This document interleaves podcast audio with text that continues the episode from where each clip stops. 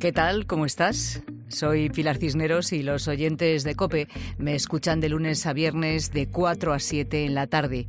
Allí cuento historias humanas y busco respuestas a todas las preguntas sobre lo que sucede a tu alrededor, como por ejemplo el empleo. Mira, te reconoceré una cosa. De adulta nunca he vivido fuera de España. No sé lo que es buscar un piso en otra ciudad.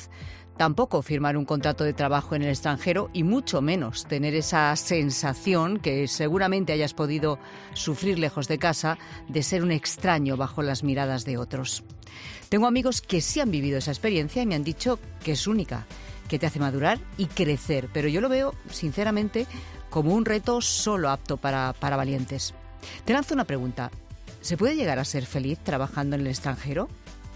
En los próximos minutos quiero que conozcas a Rocío. Rocío es madrileña y lleva 14 años viviendo en Reino Unido.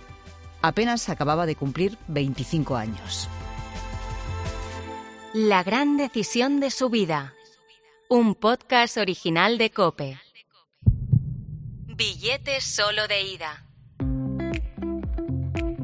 Dependiendo del día de la semana, Rocío se levanta a una hora diferente, a veces a las 4 de la mañana, otras a las 5, y las menos, si el trabajo se lo permite, pues remolonea en la cama hasta las 9. Qué, qué placer solo de pensarlo. Hoy el despertador le ha sonado a las 6. Rocío vive en Southampton, a unas dos horas y media de Londres, y es una de las mentes científicas más brillantes del momento. Trabaja en Londres, por eso, como habrás escuchado alguna vez, Rocío es lo que se conoce como una fuga de cerebros. Sabe que todo es consecuencia de la gran decisión de su vida. Hoy ha cogido el tren en la estación central, se ha sentado, ha abierto su portátil. Probablemente, si en tu ciudad hay tren o metro, pues la escena sea similar. Un vagón lleno de gente. Bueno, pues como te decía, Rocío se ha sentado, ha abierto su portátil y ha comenzado a teclear con fuerza. Rocío aprovecha el viaje para responder correos, cerrar entrevistas y de paso analizar los últimos datos de una tabla de Excel. Cuando hablo con ella, me pide que sea discreta. Me insiste mucho en que los avances científicos tienen mucho de eso, de discreción y prudencia. Si eres como yo y eres usuario de transporte público, probablemente te hayas quedado alguna vez con la conversación de al lado. Rocío escucha también. La muerte de la reina Isabel II está reciente y el futuro de la monarquía británica encima de la mesa. Inunda las portadas de los periódicos gratuitos que te entregan en la entrada de la estación. Como te decía, Rocío vive a dos horas y media de Londres. Su trayecto acaba en la estación de Waterloo. Desde ahí y hasta llegar a la universidad le queda un rato. Es lunes y hoy le toca ir al King's College, la quinta con más prestigio de todo el mundo. La quinta, ¿eh? Imagínate trabajar a esos niveles. Por mucho que pasen los meses, todavía se le hace raro dar clase aquí y, a quién no. Si nos cuesta hablar en público en español, imagínate hacerlo en otro idioma y ante cientos de alumnos que son la excelencia del momento. Oye, estamos hablando de biología molecular ¿eh? y también de bioinformática, términos que te debo reconocer me cuesta incluso pronunciar, pero que, como me cuenta cuando hablo con ella, van a mejorar el futuro de la humanidad. Me dedico a biología molecular, que suena muy rimbombante, pero básicamente es entender las distintas partes que eh, componen una célula. Y en mi laboratorio nos especializamos en biología del ARN, que ahora gracias a las vacunas se ha hecho famoso. Y hago eso en el contexto de, asma, en cuanto a mm, la parte más médica, Rocío me confiesa que cuando hace dos años el coronavirus paralizó el mundo, lo dejó todo, absolutamente todo, y se dedicó con todos sus esfuerzos al diagnóstico. Después de muchos meses de trabajo, consiguió llevar robots PCR a los hospitales. Sí, porque Rocío es la creadora de esos robots que entraban en las habitaciones para evitar el contagio de médicos y enfermeras. Conocí a un montón de gente que tienen un talento flipante, les admiro un montón y dices, jo, deberíamos promover más ciencia y más tecnología, porque hay muchísimo, hay muchísimo talento en muchas cosas como que no nos lo creemos. Siempre pensamos, no, es que España, España es fantástico. La investigación es la clave de su trabajo. A Rocío le entristece recordar que en nuestro país no se invierte tanto en este tema como en otros países europeos. Hace unos años hizo prácticas en el CSIC, en el Consejo Superior de Investigaciones Científicas.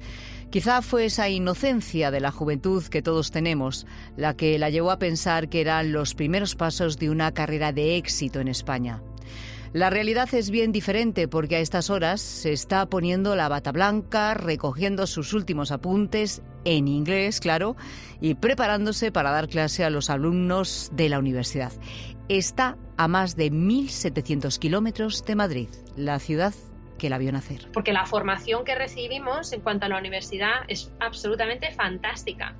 Y de hecho todo el mundo lo de la reputación que tenemos fuera es cierto medicina, enfermeros, se los rifan fuera. Entonces, eh, no es que no tengamos buena formación, tenemos una formación fantástica. Eso sí que me da más que rabia, no solo acumular rabia, me da pena. Rocío no esconde su felicidad.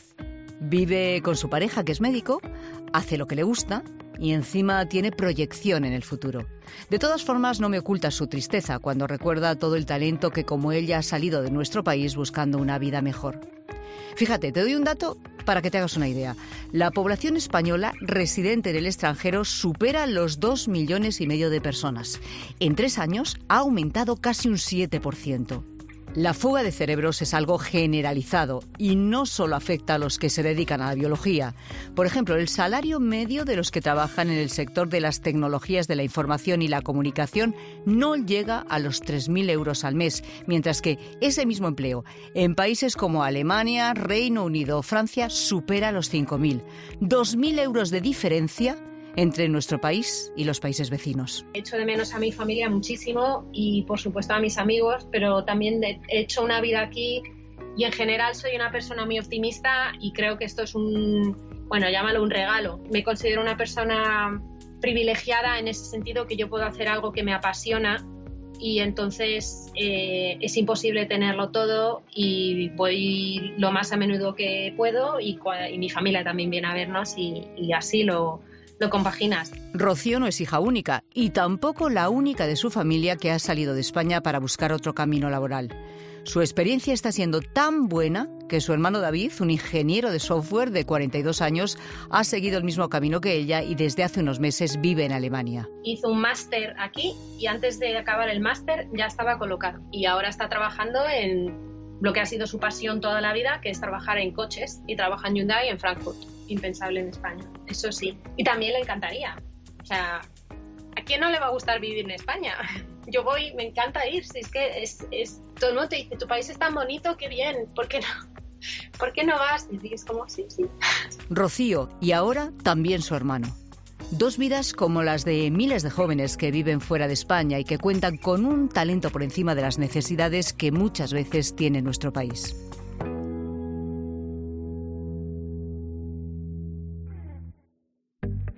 ¿Te ha gustado este podcast? Compártelo. Yo te espero con más historias humanas de lunes a viernes, de 4 a 7 en la tarde de Cope. La gran decisión de su vida. Un podcast original de Cope.